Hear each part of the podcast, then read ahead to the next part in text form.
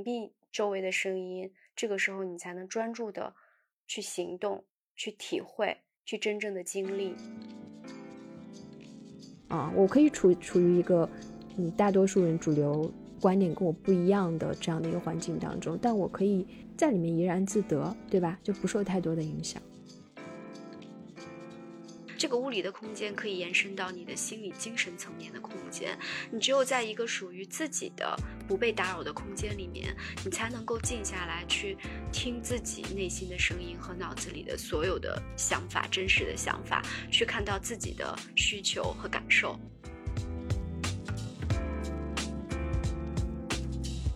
各位听友，大家好，欢迎收听新一期的《悲观生活指南》，我是 Michelle。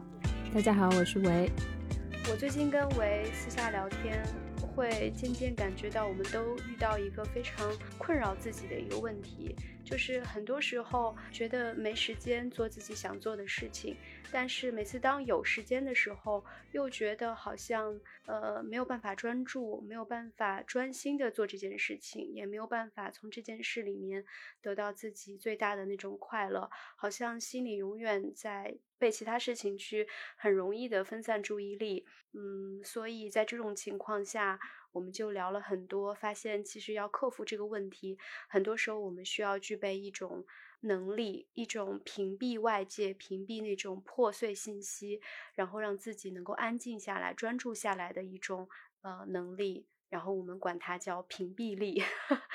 嗯，所以今天我就想跟维一起讨论一下屏蔽力这个话题，也跟大家分享一下我们这段时间来锻炼自己屏蔽力的一些心得和体会吧。对，我觉得现在真的是一个信息爆炸的时代。我最近的一个感受就是，我每天花在手机上的屏幕时间非常之夸张。我记得前一阵跟朋友聊起这个话题，有人问我说，因为苹果它会每周去推送你的屏幕时间嘛，呃，然后我们聊起这个话题，他问我说，你一周就是计算下来每天平均的屏幕时间是多少？我说 不好意思告诉你，因为真的太长了。我好像一直粘在我的手机上，然后百无聊赖的去刷一些呃社交媒体一些娱乐性的。东西或者就是微信，然后像你说的，可能我确实有非常多的事情，好忙好忙，我脑子里有一大篇 to do，一大堆需要做的事情，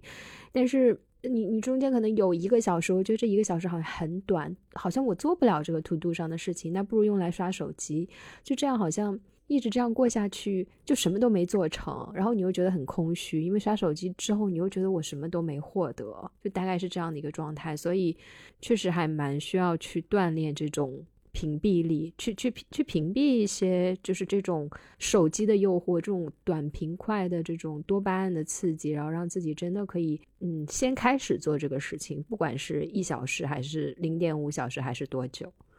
对我也有同样的问题，今天我们就。呃，来聊一下这个话题吧。然后这一次我们也非常有幸的被 Tizo 通勤耳机选中，邀请来参加他们所开展的一个一平米加二点二小时企划的讨论。作为一档公开发起的年度企划，Tizo 根据“不要切碎你的时间，要主动创造完整的时间块，创造更深度的思考”的理念而开展。正好我们也想跟大家分享今天这样的一个话题，所以非常的契合。其实 Tizo 这次企划的这个主题也让我非常的感兴趣，我也非常有共鸣，因为他提到一平米加二点二小时嘛，我们听到这两个词，一平米是一个很小的空间，二点二小时其实也不是很长的一段时间，但是就在这样一个相对小的空间、相对短的时间内，如果能达到呃我们想要的专注，想要。通过这样的专注力去做一些我们长久以来一直想做但没有做的事情，我觉得都是一个很大的进步。我觉得他想要传达的就是，如果我们想现在开始锻炼自己的专注力，让我们真正的能够开始做自己想做的事情，其实并不需要特别的发狠，就是好像这件事情是一件。需要很多前期准备的，要跟自己此前的生活方式彻底告别的那样的一个很宏大的改变。就像李松蔚老师那本那本书讲的百分之五的改变，其实每一个改变，每一个小的开始，其实都是从很很微小的一些事情开始的。我们先从建立我们的一平米的嗯独处空间开始，然后找到如果不是二点二小时，可以先从零点二小时开始，然后积累到两小时，再到二点二小时这样的一个时间段。所以我觉得这次企划的主题我非常的喜欢。这次计划的主办方 Tizo 推出了一款特别适合听播客的耳机，而且它也是一款播客人做的耳机，所以真的特别懂播客。那回到这个计划，Tizo 的通勤耳机 Yuan X，我觉得其实就给了我们这样的一个事例吧。嗯，因为播客我觉得就是一个，呃，你可能更多的是需要。比较投入的去跟随它，它不太像说，比如说短视频这样，然后你刷的时候其实不用太多的思考。我觉得播客大多数它除了陪伴，然后它其实也是非常引发我们思考的。那其实听播客就是，比如说我经常做的就是在通勤的时候去听播客，在一个地铁上的这样的一个空间当中，在我通勤的短短的可能一个小时之内，我可以带着提走的这样一款播客耳机。把我自己跟周围的一个这种很嘈杂的环境隔离开来，不管是去学习还是说去听一些我感兴趣的话题，我觉得这都是一个非常好的例子。对的，我之前别的耳机的体验感觉就是，只要我戴超过可能一小时以上，我的耳朵就会非常痛，摘下来尤其的痛。Tizo 这款耳机，它是采用一种潜入耳式的，它不会对你的耳朵的轮廓造成一种严重的挤压，所以基本上跟你的耳朵的人体工学其实是非常，嗯，完美的切合的。不管戴多久，我都会觉得很舒服，就没有很强烈那种耳朵受到挤压，然后很痛。对，刚刚提到的 Tizo 通勤耳机的企划里面，一个主题是一平米加二点二小时这样的一个，呃，就是鼓励大家利用自己一个很小的空间，呃，一个很短暂的一段时间就可以达到自己专注的状态，做自己想做的事情。嗯，那我想问一下维，你觉得如果让你去构想的话，你认为你的一平米会是在什么样的一个空间和环境下？我觉得这个一平方米可能在不同的场合之下，对我来说有不同的呈现形式吧。就比如说，嗯，平常在工作当中，有时候会遇到一些比较突发性的，让我觉得压力特别大，或者是情绪特别波动的事情吧。嗯，那这个时候我的一平方米可以让我迅速的隔离开工作带给我的这种负面情绪的话，我可能会戴上耳机，然后到外面去散步。就是我，我需要到外面去透口气，我需要跟之前的那个环境区隔开了。它可以只，我只是在门口大概站一会儿，然后我加上我戴耳机去听音乐，其实它会给我带入另一个世界，就跟刚刚那个世界现在就是已经区隔开来了。我可以比较快的去平静下来。嗯，哎，你这个让我想到。就是我不知道你有没有注意到，我是一个特别容易叹气，就喜欢深呼吸叹气的一个人，就经常有时候，对吧？然后我 我周围遇到好多人，有时候坐出租车就网约车司机，有时候自己在那边想自己的事情嘛。网约车司机就说：“那个小姑娘，你怎么老叹气啊？叹气不好，会影响你的运气。”然后我就会突然意识到啊，我原来我叹气这个事情是一个已经引起别人注意的，会让别人觉得，哎，这个人怎么这么负面的一个状态？其实有时候叹气是我一种自己舒缓自己压力的方式。嗯，那尤其是刚才你描绘的那个情景之下。我觉得，比如说，在一个会议当中，尤其是那种面对面的，你这你这个时候有极大的情绪，你想深呼吸一下，甚至叹口气的那种行为，你都没有办法做出来，因为别人会误会，别人会认为，哎，你是不是觉得很无奈，或者是对这个场合当中的某一个人有一些嗯负面的意见。我有一个提议，其实你说的特别对，嗯，叹气它可以是一种舒压的方式。我觉得这个时候呢，我的这个提议就是把叹气转换成呼气，就是呼吸。因为就我之前看过一个，呃，应该是在一个博客里，呼是往外排气嘛，对吧？对，就它跟叹气还，我觉得真的还不太一样。因为呼气好像是，就你不是带特别多情绪。因为我有时候就工作压力特别大，我也会叹气，然后我也。经历过，我同事问：“ 哎，你最近怎么了？你这一天怎么叹这么多气？”然后我同事还会说：“你这个人怎么 这么喜形于色？” 就是就是你 你工作压力大，怎么就就全都写在脸上，而在那疯 狂的叹气？但 就这种叹气真的是。别人能感受到你的情绪，嗯，对，就是你像你说的，别人能感受到现在有一种负面的情绪笼罩着你，你这一口气。但是我想说，这个呼气它其实是有一些科学依据的。就我我提过好多次的那个 Andrew Huberman，他其实就教过一个最新有研究的这样的一个降压的方法，就是你深呼吸一两次，紧着呼，就这样，就是用鼻子，就这样，我也吸两下。哎，但你能听到吗？我的那个呼吸的声音，我这边听不到，可能听友啊，anyway，就可能录到。对，anyway，就是你你你快速的呼两下，然后你把气吸满之后，你非常慢的去用嘴巴吐气。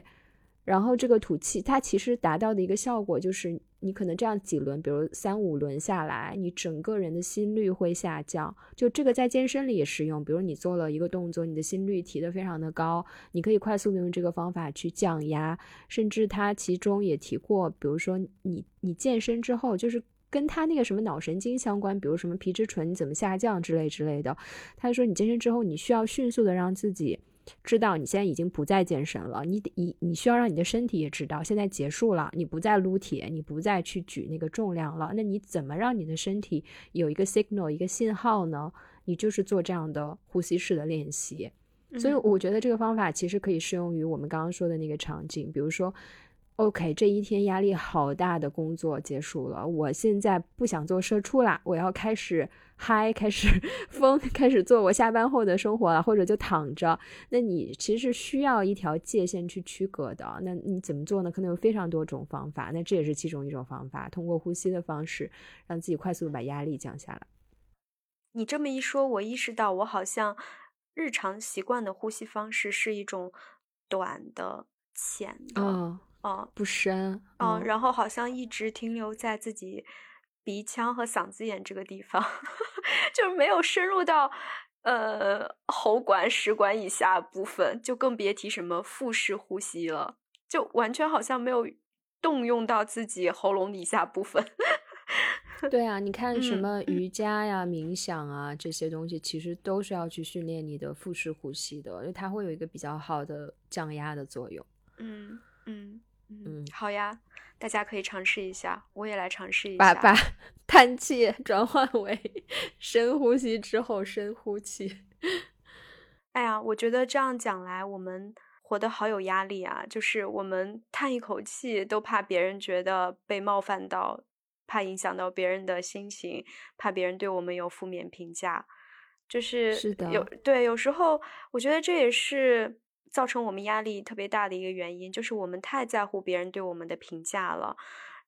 所以我有时候会特别希望自己是一个有一种现在网络上的热词是具备很高钝感力的一个人，或者说我们也可以转换到今天播客主题的这个词“屏蔽力”，就是我希望我自己能够有一种能力，让自己不去想别人可能会评论我。别人可能会对我有异样的眼光、异样的看法，这样的一种把这样的想法给去除掉，从我的脑子里面。这样的话，我觉得我会活得更更洒脱、更自由吧。嗯，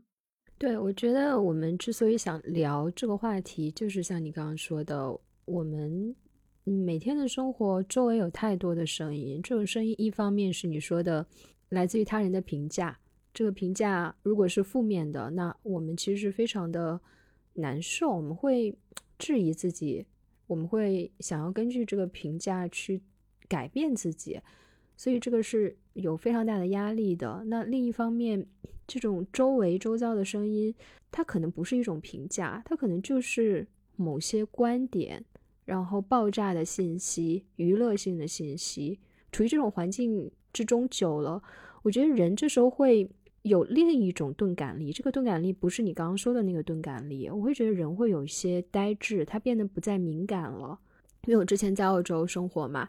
我回国之后的一个感受就是，国内人真的非常的多，然后公共场合会非常的吵，然后你去哪里都人很多，然后路上的车各种声音，然后不断的去围绕着你，然后地铁上可能大家在刷短视频。我回到家里，我的爸妈也在刷短视频，等等等等，就是周围全部都是声音。我有时候会觉得这种环境会让你对一些美好的，或者是你你需要去注意到的一些声音变得钝感。比如说，这时候有一只鸟在叫；比如说，你到树林里面有风吹过树叶的声音。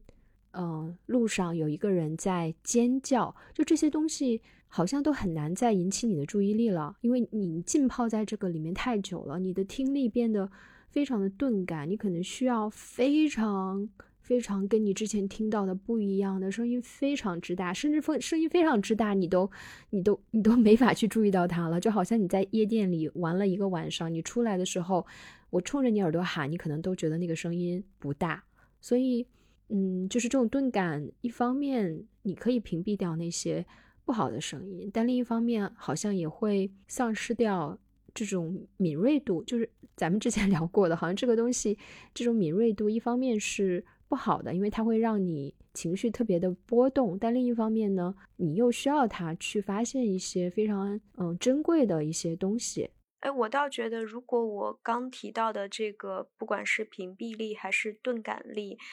如果可以提升的话，就是不再去过多的关注周围嘈杂的声音和源源不断的那种方便面式的信息、短暂的那种视频的那种快乐。如果我们把那个信息去屏蔽掉，我反而觉得你另一方面的那种敏锐度会反而自然而然去提升。这个时候，你关注的就不是这个短视频里面谁又说了一个笑话，然后谁又做了一个很滑稽的动作，然后笑哈哈哈三下，然后再滑到下一个视频里面。这时候你关注的就是，OK，我眼前的这个人他是什么样的一个人？然后我街上现在的这个气温是什么样？四季变化是什么样？然后周围是不是？有鸟叫，有小动物，有有流浪猫、流浪狗，然后周围是不是有需要帮助的人？你的注意力肯定是会转移到其他事情上去的。人的眼睛、人的耳朵，它是需要有一个载体去承担你整个人的一些，无论是外在的还是内在的这些注意力的。我觉得，就是因为你的注意力全都被一些非常快速的。呃，一种很消费式的东西去占据，所以你没有精力跟时间再去关注，可能更需要你花一些精力去去去打开自己很敏锐的那一面，仔细去观察的，仔细去聆听的那个东西。那个东西是需要一定的一定的时间去锻炼那个能力的，而不是你打开这个小视频刷两秒就能获得的那样的一种快乐。一种东西屏蔽掉了，另外一种敏感度会随之而来。对，就是我们想说的这种屏蔽力跟钝感力，其实是需要甄别的。就是你需要知道自己想屏蔽掉的是什么样的东西，然后像你说的，其实你把这些嘈杂的东西过滤掉之后，你这时候反而有了自己的这样的一个时间跟空间，去听到一些可能。更美、更有价值的东西，或者就是听听你自己内心的声音。我我真的觉得现在各种观点、各种声音，真的就是满天飞。有的时候听多了，自己觉得哎，这个说的有道理，然后再听那个人说的也有道理。那么你的感受、你的想法究竟是什么？我们我们在这种很嘈杂的各种声音都有的环境当中，特别容易忘记去。去给自己一个这样的一个空间去做一些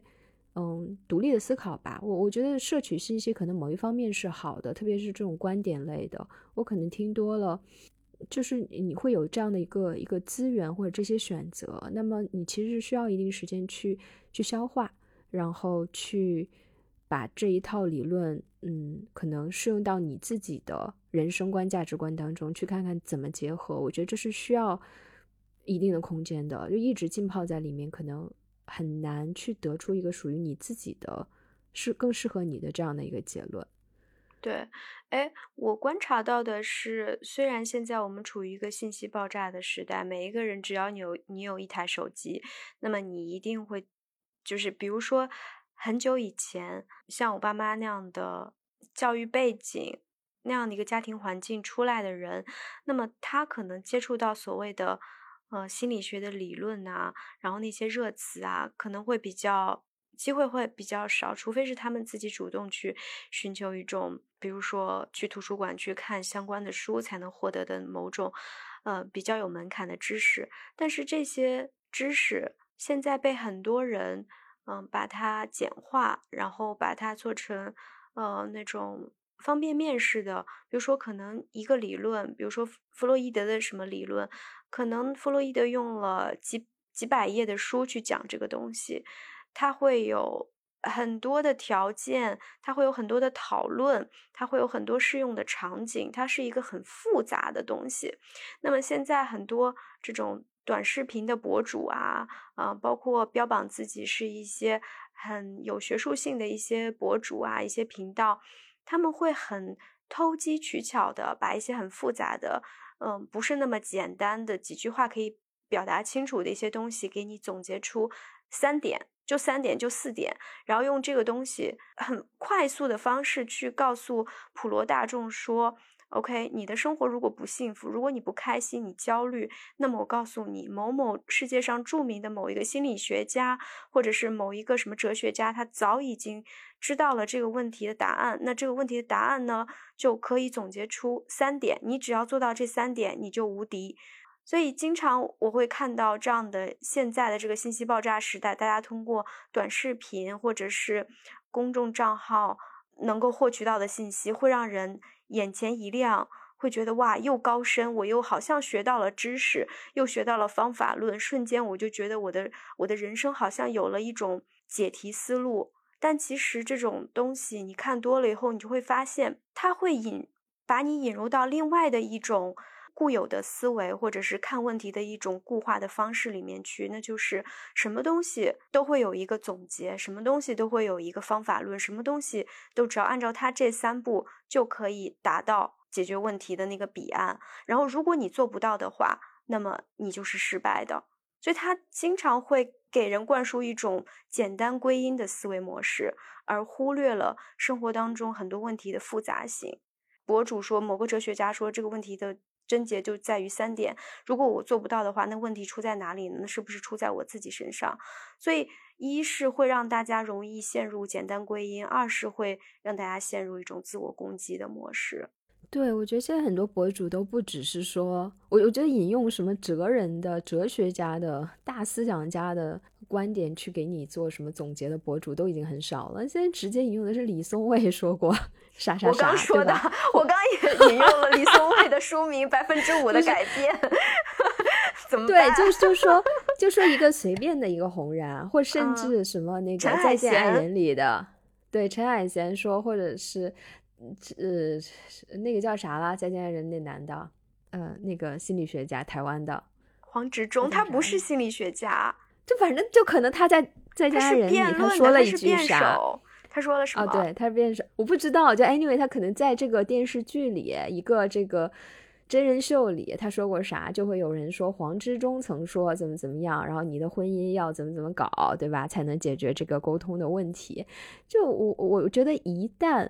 这个上面前面的帽子扣上，谁谁谁曾经说过。你就会把这个东西当成一个 真理，一个指导方式。你的我，我们很少去 challenge 这个人是谁，他说的对不对，我认不认同？好像他是在什么场合下就什么情况说的这句话。Exactly，是的，对我们很容易忽略。就一旦别人说的话被加了双引号，它就成了。你不用去 质疑，不用去思考的真理了。我觉得这个非常有意思，我也会这样，就是看到谁谁说，就觉得啊，太有道理了。对，而且很多东西它听起来有道理，是因为它是一个金句。那么这个金句之所以是金句，首先是可能它在语义上，它在词义上，它在语言学上具有一种美感。然后你会觉得这几个词组在一起，它背后传达的意思似乎形成了一个非常完美的逻辑链。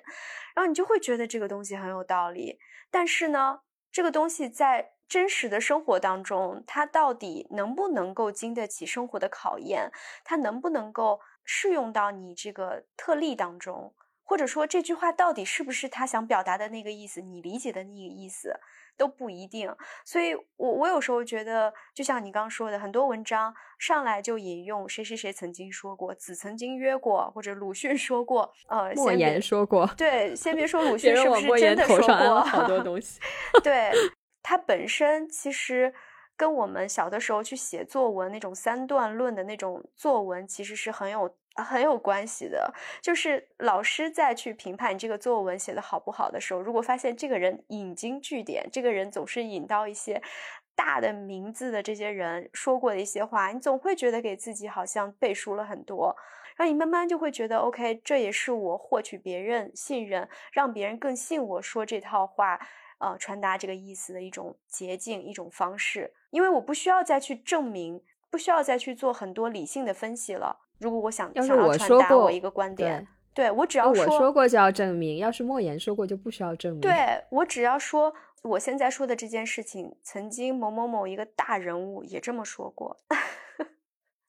太省了，只要他他是一个那个家喻户晓的名字就可以，即使他是一个文学家，但他说了一个关于物理学的一句话，你也可以引用。嗯，是的，是的，所以我会觉得大家被太多这种二手信息、未经检验的信息、未经检验的说法，以及太过笼统的急于给到结论的这样的一种信息包裹着，真的会制造很多焦虑，因为你会觉得通过这些。很轻巧的说法，似乎一切都会变得有解法，一切都会变得相对容易。但其实，当你真正的想要去实践这些说法的时候，会发现哦，原来这么难，无从做起，然后你就会陷入到一种自我怀疑当中。对，我觉得现在，嗯，咱们刚刚说的是一种，就有人会，比如说引用什么哲学家，或者给你做一个非常快消品式的某种方法论的总结。我觉得现在。在这种人人都是博主、人都是网红的时代，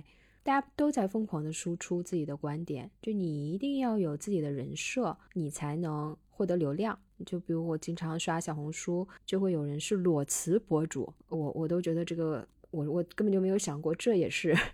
可以作为人设的一个方式啊。他咱俩能成为裸辞博主吗？你都回去上班了，你现在只能做社畜博主。那咱们在裸 辞上面，咱俩都贼有经验呢。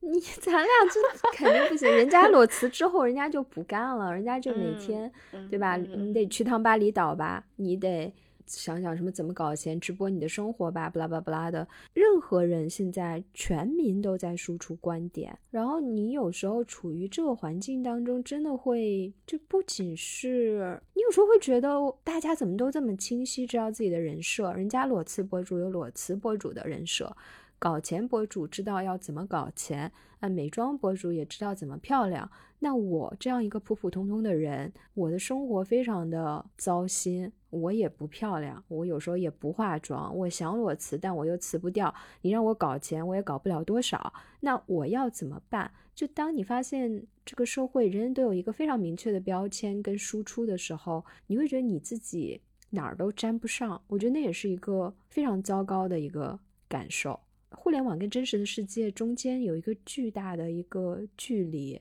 如果一直浸泡在。别人令人生厌的，然后非常有明确目标的，非常，嗯，有自己主心骨的这样的一种生活方式当中，嗯，我觉得你你你会受影响的。反正我是这样的，我觉得这个时候你是更需要，就是要去屏蔽这些东西，因为你可以去看，但是你要知道那个只是互联网上的东西，然后你要回归到自己的生活当中，你要知道他们裸辞博主把镜头关了之后，他照样可能在投简历，对吧？然后搞钱博主他教你搞钱，他最终赚钱的方法就是从你身上赚钱。就这种东西，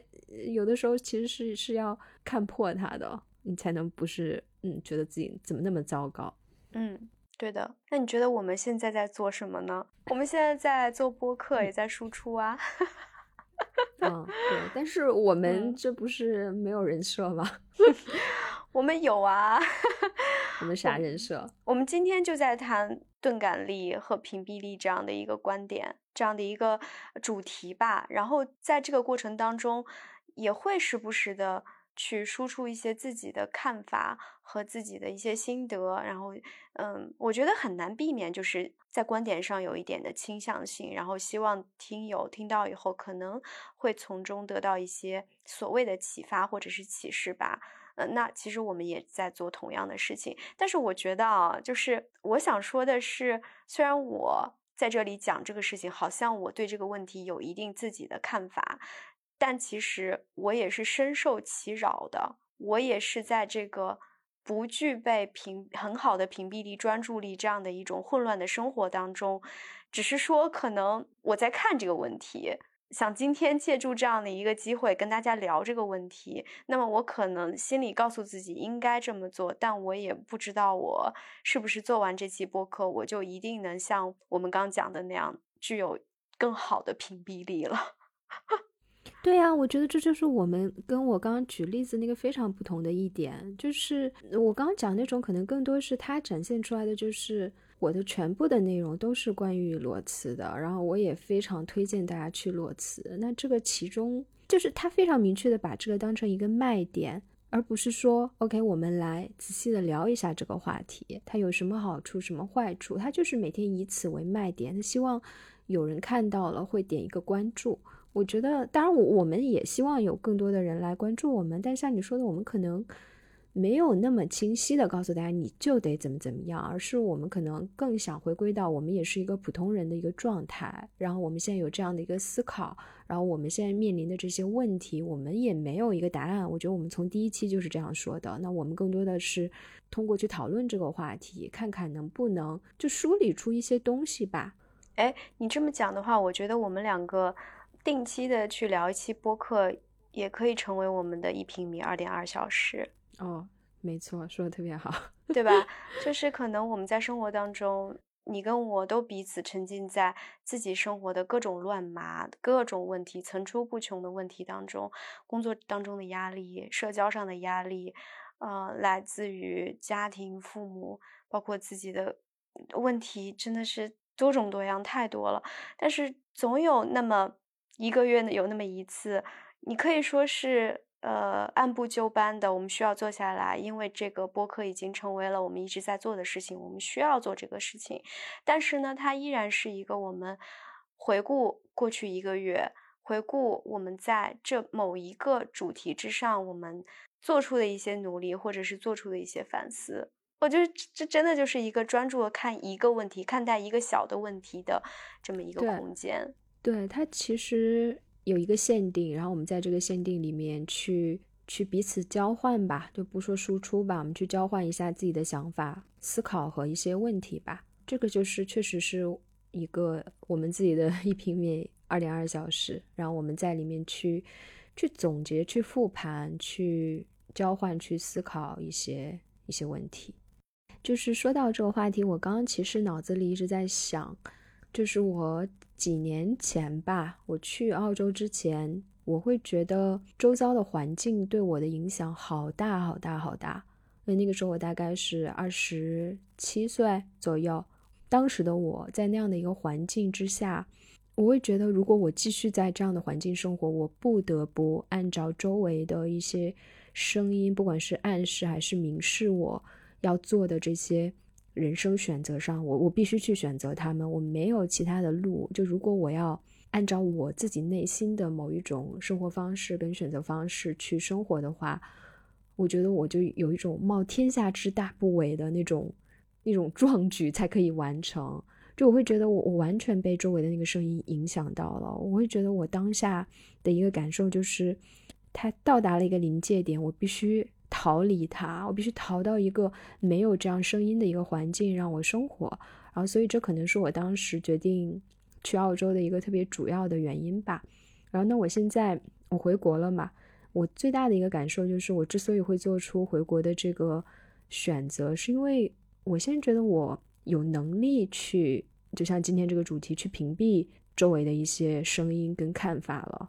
我忽然觉得。自己跟几年前非常的不一样了，就是他那些声音还在啊，但是我已经不在乎了，或者是我听到他，我可以非常的不往心里去，我可能就开个玩笑就搪塞过去了。但几年前的我是完全不一样的，所以今天 就借着这个主题，我在做自我反思。我觉得那我的屏蔽力可能在这几年当中有了非常大的一个飞跃，然后它其实。给我提供了某种保护，就是我自己已经形成了我自己的某种价值观，我自己想要选择的生活方式，然后我可以非常坚定的走下去，不太受太多的外界环境的影响。我觉得这也是去有这个能力去屏蔽周围一些声音给我带来的一个好处吧。就我我不是必须处于一个没有这样声音的环境，因为环境有的时候你非常难选啊。我可以处处于一个嗯大多数人主流观点跟我不一样的这样的一个环境当中，但我可以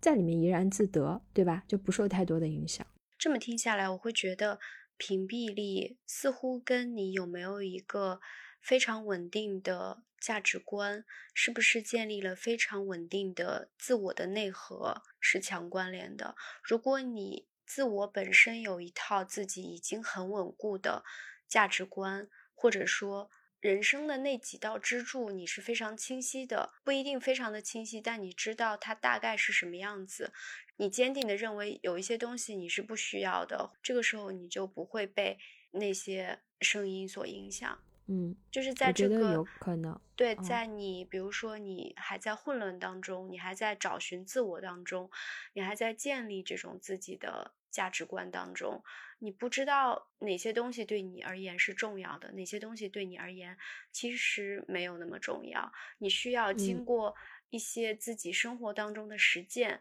你需要经过一些选择和体验，你才知道的。在你去尝试的这个过程中，在你还没有经历的时候，你会经常被观点所影响。别人告诉你的是别人的体验，你没有体验过，你不知道，你无从去印证他的说法。这个时候，声音对你而言是巨大的一种影响。但是，当你比如说逃离了这个环境，当你进入到了一个新的环境，哪怕这个新的环境没有那些声音，你依然要一个人去面对生活当中的选择和课题。你是自己不得。不得不去经历这些，你没有经过别人的带领，而是你自己就是自然而然进入到了一种自我体验和实践去印证的这样的一个过程。那这个过程走完了，自然而然你就有了一个更坚定的自我和更坚定的一套价值观。这个时候，你再返回一个充满声音的环境当中，我我会觉得你的屏蔽力确实是比以前提高了，因为那些声音它在你而言，你就会觉得，哎。你这个说法，其实我自己曾经经历过类似的事情，我已经知道你这个说法里面有什么漏洞，或者说你这个说法是以偏概全，并不，并不是完全适用的。你有了自己的判断标准了。对的，我觉得一方面年轻的时候，像你说的，可能大家的价值观都处于一个正在被建构的过程当中，然后你是没有一个稳定的这样的一个内核的，你你需要不断的去试这试那，听这个观点那个观点。然后像你说的，不断的去经历一些事情，然后你才能慢慢的成长。然后另外，可能我自己的例子来讲，嗯，离开当时的那个环境，然后到了一个完全不同的一个文化的一个圈子，就离开了当时生活里的一些事情和人。这个时候有了一定的距离，你才能看清楚很多东西。然后包括你到了另外一个环境，你会发现。你听到了另一种不同的声音，跟你当时那个环境里面完全不一样的声音，然后你也会有非常多的思考，然后所以这种体验跟环境的变化，确实会让你自己形成你自己的一套观点。就包括我觉得二十几岁的时候，我会觉得，嗯，全世界的人都应该，嗯，做某些选择，嗯，如果你不这么做的话，你就完了，你就是一个失败者。那可能到了现在这个年纪，我再去看这个事情，我会发现太多的人没有走这条路了，或者我周围现在已经聚集了几个或者一群人，大家没有去走那条路，大家活得也都还不错。就你会有更多，你收集了更多的例子，就是跟周围的声音不同的例子，然后这个例子或者是这样的一个社群，也给了你一些 power 一些力量。我刚刚又在想，那这个社群是不是？我的 一平米二点二小时的这样的一个一个概念，就在这样的一个社群里面，你会发现有人跟你一样不赞同周围的那些声音，然后你在这个小小的空间时空里面，然后你们可以彼此的去去讨论、去质疑周围那些你们不认同的声音，这个其实会帮你去嗯屏蔽很多那些你影可能会影响你的那些看法。嗯，对我，我觉得我自己的一个体会是，任何事情，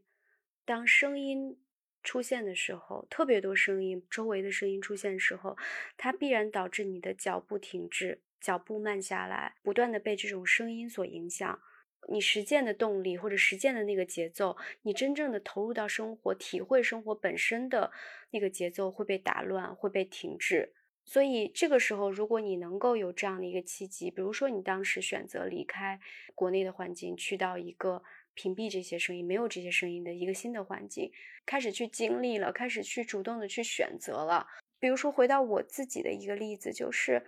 当我知道离开一段关系，呃，是一个。很严重的一件事情，就是你会觉得那件事情要是做出来的话，好像你整个人生就会变得不一样，然后周围人会对你有完全不一样的看法，然后甚至在传统价值观里面，可能那就是一件非常丢人的事情，非常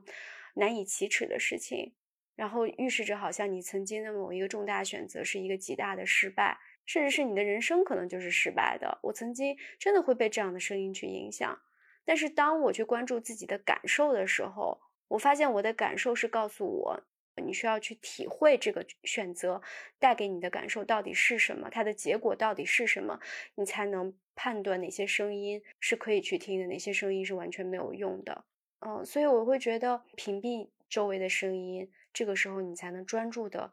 去行动，去体会，去真正的经历。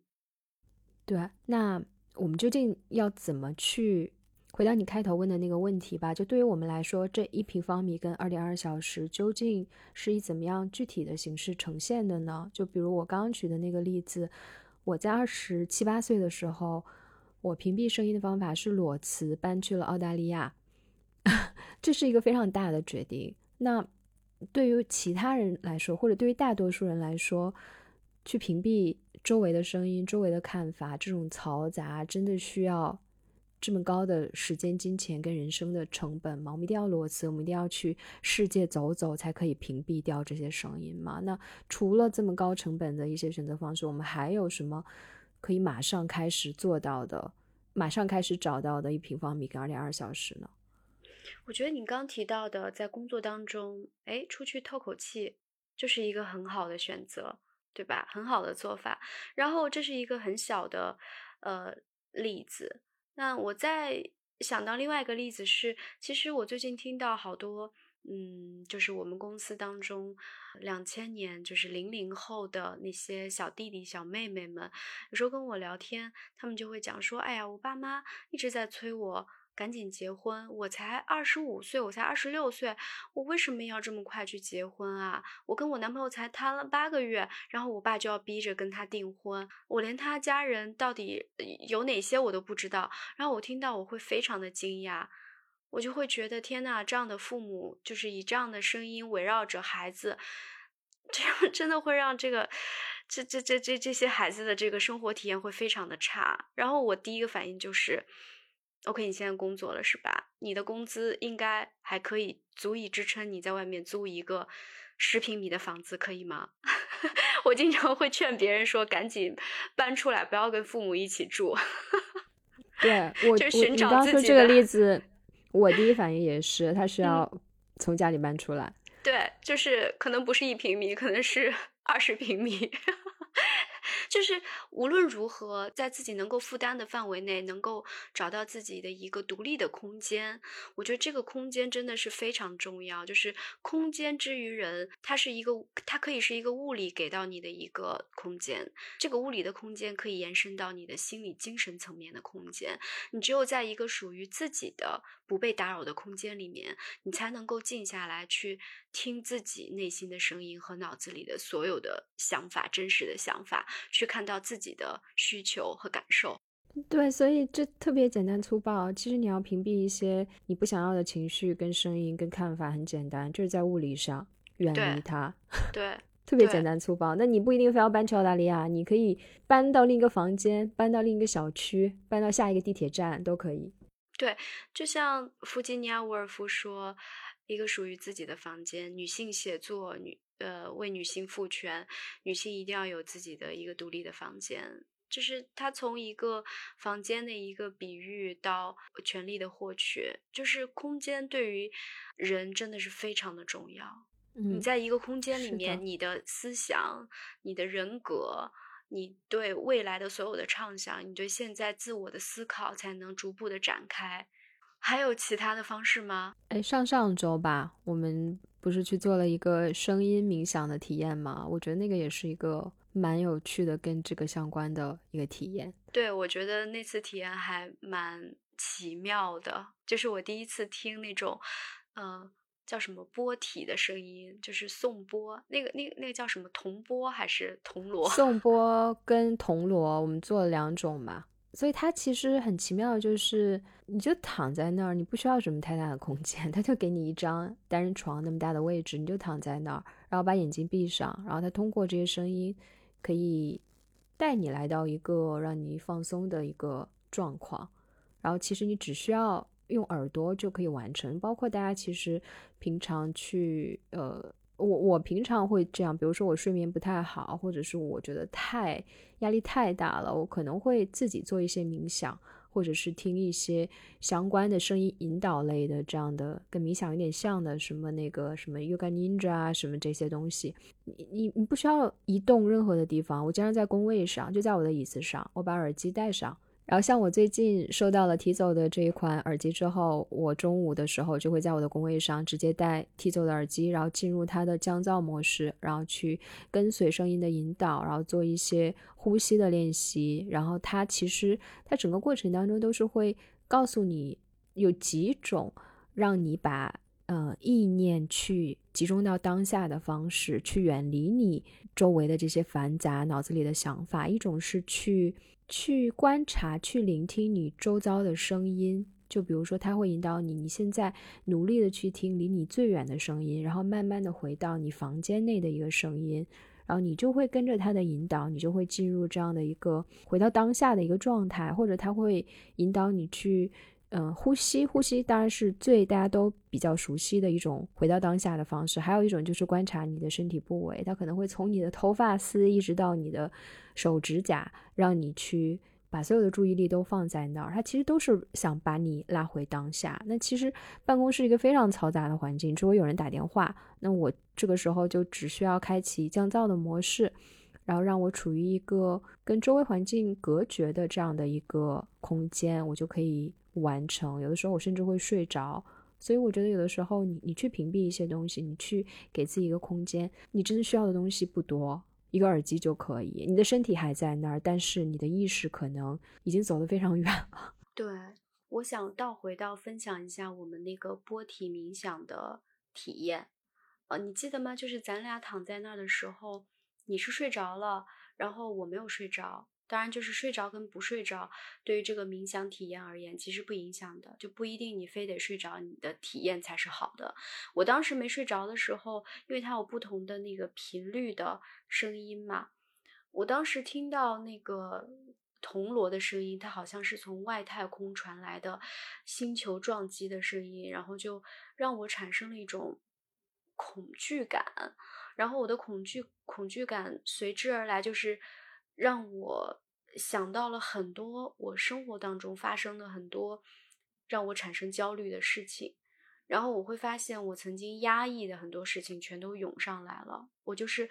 那一刻，我好像在直面自己特别难以启齿的、特别难以去倾诉的一些恐惧。和深层的压抑，然后做完那大概有一有一个小时吗？还是四十分钟的冥想？我整个人口干舌燥，就是非常的累。我当时那个冥想师问我的时候，我整个嗓音都是哑掉的状态，我都不知道那一场冥想可以让我整个人的精力会还蛮消耗的。这个消耗其实是一种。好像是我被我被去除掉了一些东西，我的意识里面好像某一些东西被被抽掉了，然后我整个人好像处于一种需要去焕发新的生机的那样的一个初始状态，那样的一个初始状态让我觉得，OK，我现在急需去就是吸收一些新的东西，新的新鲜的和有活力的元素，我就会跟他讲嘛，我就说我觉得。我需要去重新的有一个开始，这个开始可能是，呃，生活上的一种新的状态的开始，一种心态的开始，或者说做一些新的跟以前不一样的事情。所以那个冥想的状态就是我真正的在一个相对隔绝的环境里面，在一个相对呃非常专注的一个状态下，从潜意识里面借助声音的那种帮助，去梳理了自己过去一段时间可能。给自己造成很多杂念的那种事情，然后随着这种梳理，你的杂念可能慢慢会被你放下，然后你会进入到一种新的状态里，就像月亮一样，它满月，然后有一个轮回。我觉得，哎，当时好像我们就是在满月的那天去做的冥想，对，那个冥想就是跟满月相关的，对，还挺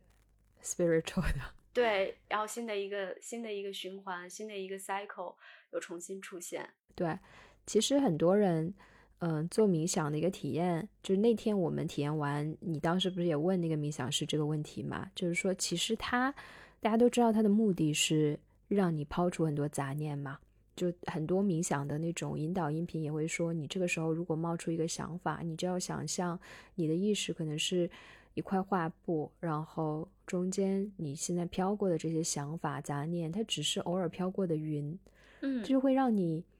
把这个东西，你作为一个旁观者去观察它，而不要被它主宰。所以，但是大家其实真的去做冥想，或者是刚开始体验，都会觉得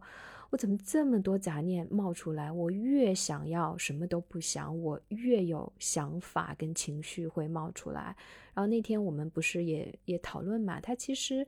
可能就是你真的把大脑放空了。然后你不再是之前那个，当然我记得他分享了一个数字，就说一般人什么一秒钟还是一分钟，脑子里有什么非常惊人的一个数字啊，多少个想法，什么几千个，就非常的夸张。那我们终于有一个。一个机会，我们放下手机，我什么都不做，我就躺在那儿，让我自己放空。我们有了这样的一个一个机会，它好像就像一个留白一样。这个时候，这个画布空下来了，或者是一个罐子，你的大脑像一个罐子，它空了，反而会有非常多像你说的被压抑的东西，你以前没有察觉的东西会冒出来。嗯，所以我之前还做过那种太空舱的冥想，漂浮冥想，就你浮在水上。然后他当时那个商业概念就是说，很多艺术家呀、什么科学家，他们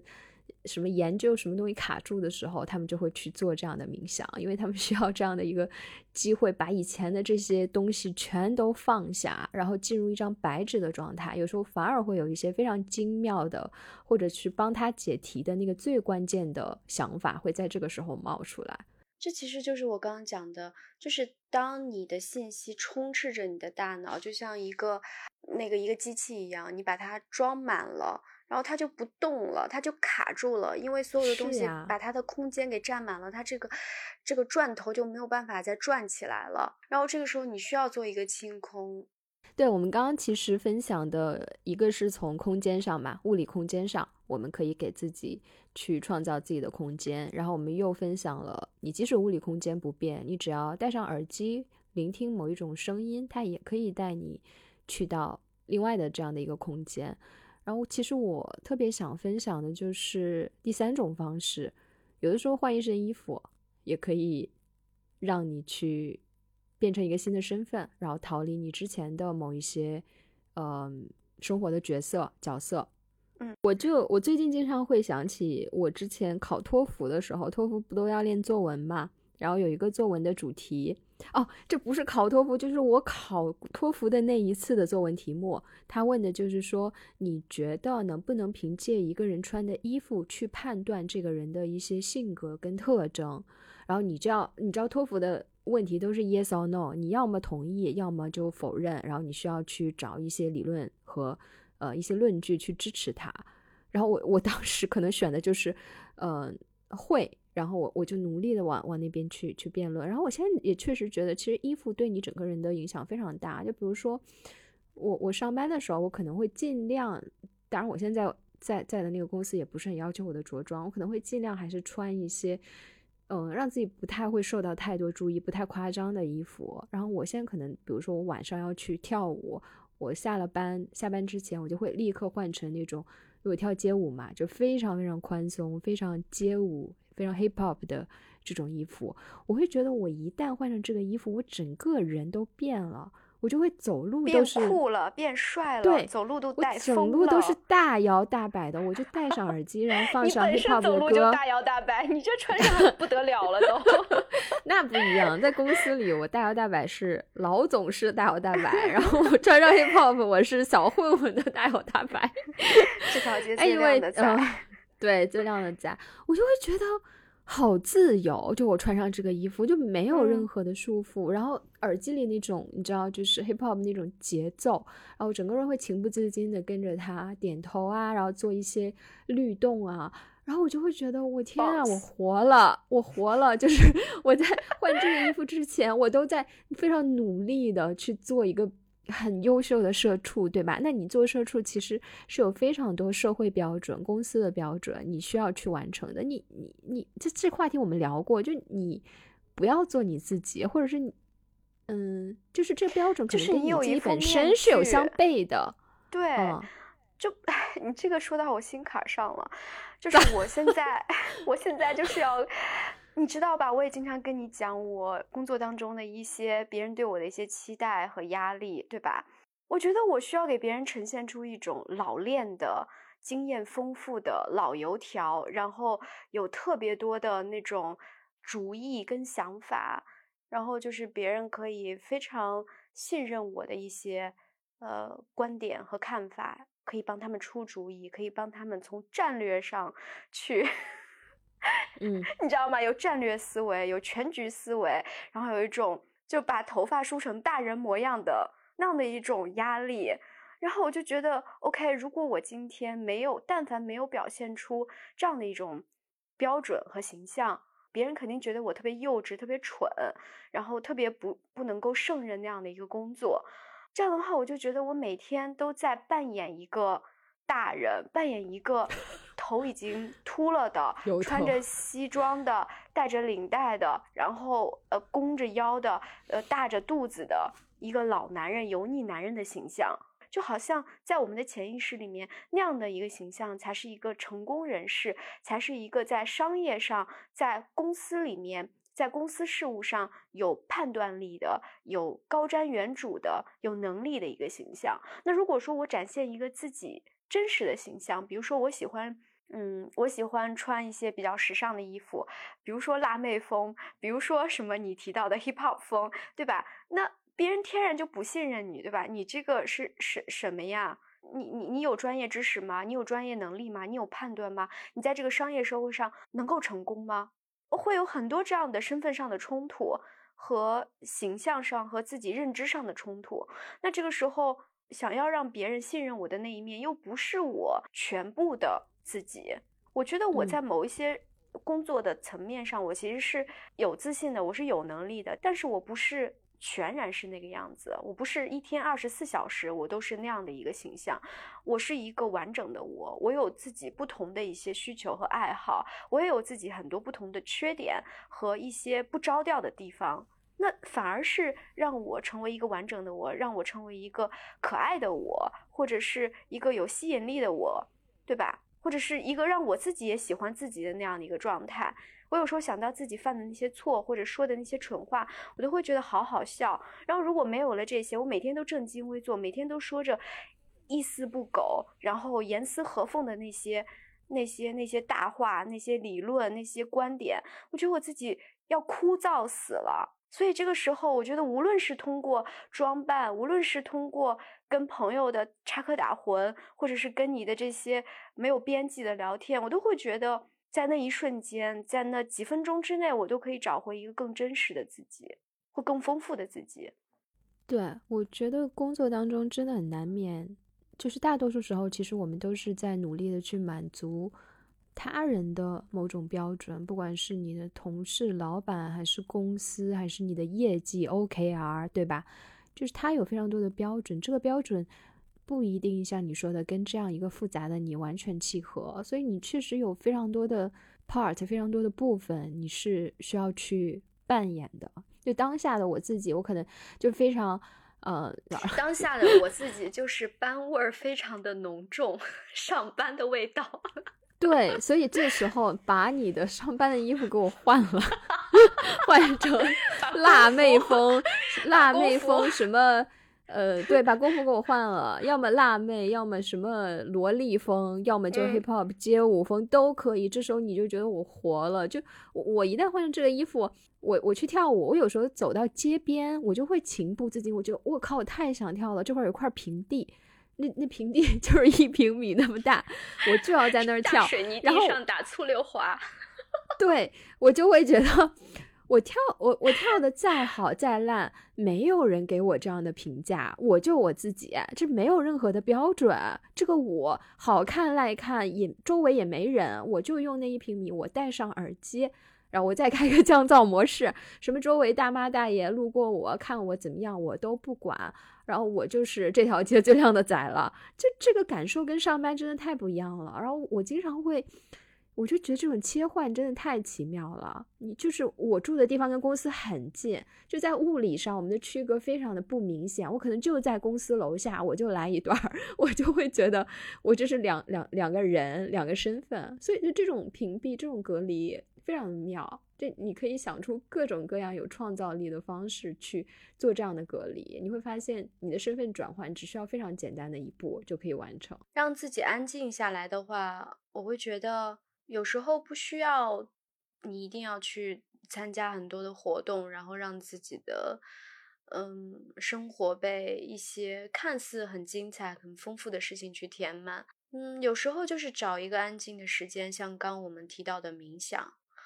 去梳理自己脑袋里面的声音，或者说想想你你有哪一本书是放在你的这个想读再读的那个豆瓣的那个。单子里面太久了，把它翻出来。这个周末就挑两个小时，二点二小时去把它读一下吧。读完一章也算很好的，很好的进度。我现在都觉得，嗯，我现在生活状态，嗯，真的还蛮浮躁的。就是都别说读书了，我觉得我连看电影，甚至看剧，我都很少有那种坐下来认认真真的去看它的那种状态。我就更多的是刷牙的时候看两眼。然后早上 get ready 穿衣服准备上班的时候看两眼，洗衣服晾衣服的时候看两眼，就是我好像嗯很少再去专注的，就是很认真的去对待一个事情，去把完全投入的那种状态了。但你看的，我跟你就是好几次在一起住。你看的那些什么《甄嬛传》的，确实不需要专注啊，你就是换衣服的时候看可以啊，完全可以。所以《甄嬛传》这种东西不需要屏蔽力，对，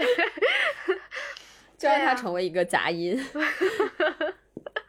是的呀，但你专注看出来的东西，可能跟你你这么看。看出来的东西是不一样的。对，专注看《甄嬛传》就能看出来说什么，这是这是中国权力结构的一幅图谱。所以，对呀，那天我去你家的时候，你那时候不在看那个梅庄死的那集吗？然后当时你就很认真的坐在桌子前面去看他，然后你当时不就看哭了吗？然后我就在那儿听个声，我就觉得这有啥好哭的？就是 你。你投入的情感都是不一样的，就你你非常认真的，你看《甄嬛传》，你也能被他带走，对吧？你的情绪是跟着他走的。我这刷牙的时候看，那谁死了？皇上死了，甄嬛死了，眉庄死了，我都没有任何反应啊。皇上死了，你当然没有反应啊。大局终于眉庄我也没有反应，就 nothing 可以让我有反应，因为我只是刷牙的时候听个声。但你曾经说眉庄是你很喜欢的呀，梅姐姐。对呀，那她死了，我就我就就。就没有很 care 啊，因为我在刷牙。你看了多少次了？你看第三遍了吧？Anyway，我就是想说，我就想说，同样的东西，你很专注的对待它，然后跟你就一心多用吧，同时去做几件事情，把它当成一个背景音，你可能你你收获的也不一样，你投入的不一样吧？那你收获的东西也不太一样，你看到的东西都不一样。从这个事情上，我有一个非常小的一个收获和心得。就是如果我认真的去看这一部剧，或者说任何东西，而不是像你刚说的那个，我换衣服、刷牙、洗澡的时候把它当成一个背景音，那我经常会意外的去听到一些我非常非常喜欢的一些，呃，就是背景音乐。然后我我其实通过这个，我发现了好几个，就我会哎，这个歌是什么？这好好听啊！然后我就打开那个就是诗歌的那个软件。然后就会找到这首音乐，就是可能如果我没有认真去看这个东西，我可能永远的跟这跟这首歌跟这个音乐就错过了。我就觉得这也是一种收获，对吧？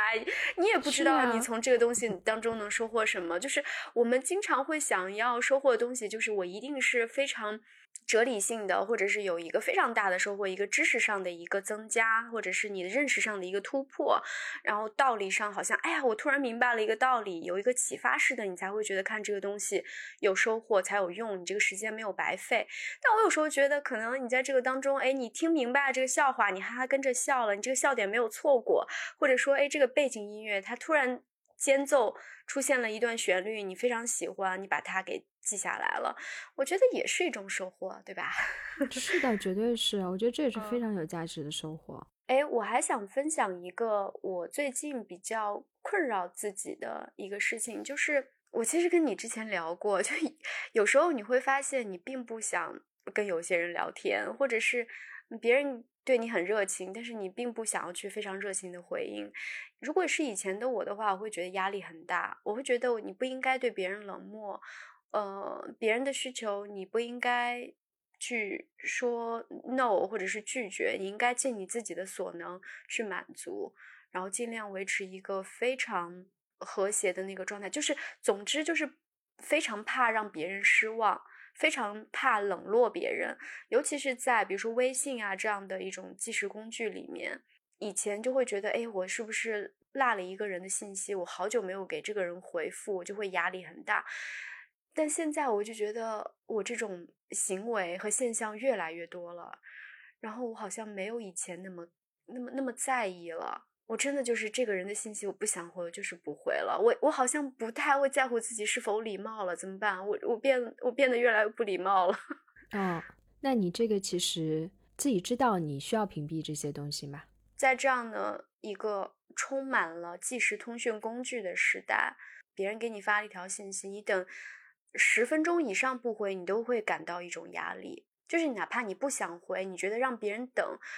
嗯，或者让别人的期待落空，是一件你自己也会非常难受、非常煎熬的一件事情。你会怕别人对你的评价降低，或者说你们的关系变得不好，从而你没有了太多的朋友，你会失去一个朋友，你会变得更加孤独，你会变得在这个社会的评价会变得更低，你会面临很多后面一系列的你的一些假设。和你的一些猜想，以及你的一些恐惧，但是呢，你在生理上，你又会觉得我今天好累，我今天就是没有这个心情和精力去跟这个人在即时通通讯软件上进行一个一来一回、一来一回的这样的一个聊天。但我现在慢慢就是我自己的一个做法，目前的一个做法就是，我好像真的比以前要好很多了。我以前真的就是好像要逼自己，再累我也要在一天之内我要回掉这个信息。但现在我就会觉得，我也没什么好回的，我也不需要去就这个事情展开展开话题、展开聊天，我就放在那儿了。至于这个关系，至于他怎么看我，我好像真的没有以前那么在意了。我不知道这是一件好事还是坏事，我不知道，就是从你的角度而言，这是一种好的屏蔽力吗？还是说你觉得我变得不够礼貌了，不够尊重人了？怎么讲呢？不够？我觉得还是你没有回的这个消息，或者这段关系对你来说没那么重要，更有优先级之分了。我觉得年纪越大，我最近也经常跟你说嘛，我会觉得。时间太宝贵了，真的太宝贵了。之前我可能也会有，比如说谁约我去干嘛干嘛，我就一定会去。我觉得，哎，那我也不是什么那么受欢迎的人，对吧？好不容易有人要跟我社交一下，那我肯定得去啊。那建立某种关系，将来可能总有用得着的地方，或者你多个朋友等等，你会想很多，你就很怕。拒绝这种社交的要求，我现在会觉得我的妈呀，我我要跳舞，我要健身，然后我还要录播课，我这个周末就这么点时间，平常上班时间那么长，真的有些社交我真的就是不愿意去，或者说我会有一个优先级的排序。当我的时间这么紧的时候，我只适合那些我真的嗯重视的人，或者是我真的感兴趣的人去花我的时间。所以，我我觉得你这个改变可能也是你意识到自己的时间。嗯，非常的有限，那你可能确实会在心中有一个优先级的大概的一个感觉，那这个东西优先级没那么高，你可能就会往后放了。对吧？那那真的对你来说非常重要的人，他的消息你肯定还是第一时间要回。比如说你现在在面试 HR 的信息，你一定当天一定会回，不管再难，对吧？不管这个信息你你觉得里面有好多事情要考虑，你也一定要回。但这个东西可能就谁问你 How are you 啊？你最近过怎么样？你就觉得这个东西优先级很低，那那你就不回了。那那确实会对发信息的人造成一些困扰，但我觉得没办法，就是你更在乎自己的感受了吧，或者你更珍惜自己的时间了吧。对，听起来 很冷酷，有点残酷。那那就是啊，对对对，我我同意的，因为我也会有这样的心态。刚提到说年纪大了，最近真的是我觉得年轻的时候泡脚了，开始泡脚了。对，泡脚，我的一平米精神世界。哎，这个真的可以，就是 因为我以前在家里的时候，在老家就泡脚上学的时候，每每每天晚上可能因为小的时候在北方嘛，不是每天晚上都洗澡的。但是每天晚上一定要就是泡脚，一定要洗脚，然后这个肯定就是泡脚，就是一个每天晚上必走的一个仪式。然后现在就是没有时间嘛，就觉得觉得那个泡脚感觉特别的中老年，所以就是就肯定会每天洗澡，就省了这个泡脚的这个仪式感。但是最近看到很多泡脚的好处，慢慢的开始我不就一直在。我不是在给你安利吗？我就说我想泡脚，但我想维护自己年轻人的这个形象，坚决抵制，零零零守住最后一道不泡脚这个最后底线。不不不是年轻人现在都开始养生了，养生是一个很年轻的事情，你要改变自己这种心态，朋克养生。对，嗯，总结一下吧，T 走耳机确实可以给到我们。很多的方便和条件，能够创造自己的一平米二点二小时，有效的屏蔽外界杂音，然后专注在自己的一个小世界里面，听自己想听的音乐，听自己喜欢的播客，嗯，然后或者说一些冥想的冥想的内容，让自己快速的进入到一种专注的状态，屏蔽的状态。对，其实我们今天。讨论这个话题，哎呀，就是我们一如既往的风格吧，可能就是跑来跑去，想到这儿又想到那儿，但总体上来说，我们就是想跟大家讨论，其实你有很多嗯有创造力的方式，去可以在时间上、空间上去给自己营造一个属于你自己的世界，甚至超越时间空间，换身衣服，对吧？我们也提了这样的一个概念，包括 Tizo 的这次企划也特意强调了我们。有这样的一个属于自己的小小的精神世界和空间，其实你不需要受太多的时间跟空间的限制啊！你你你其实有非常多的方式，但我觉得归根到底，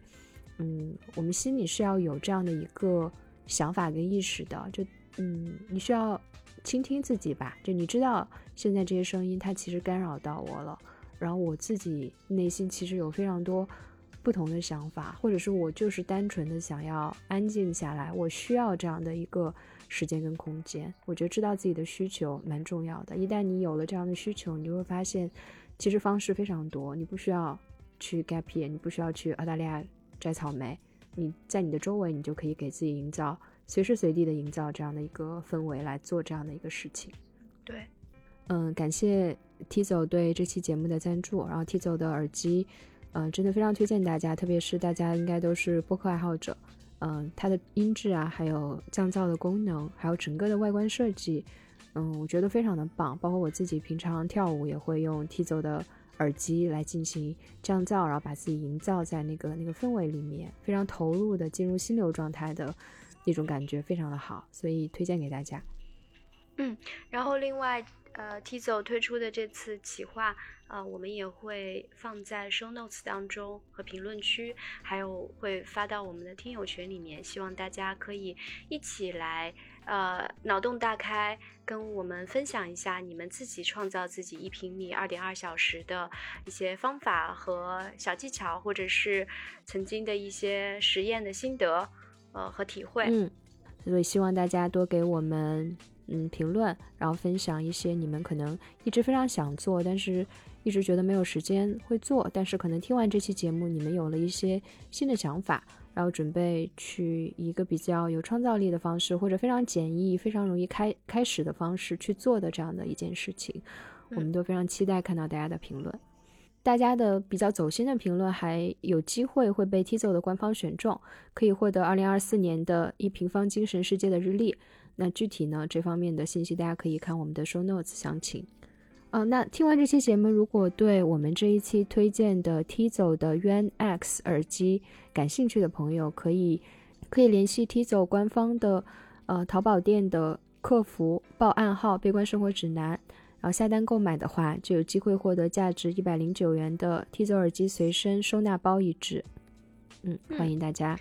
去薅羊毛。好呀，谢谢大家收听，拜拜，下期见，拜拜。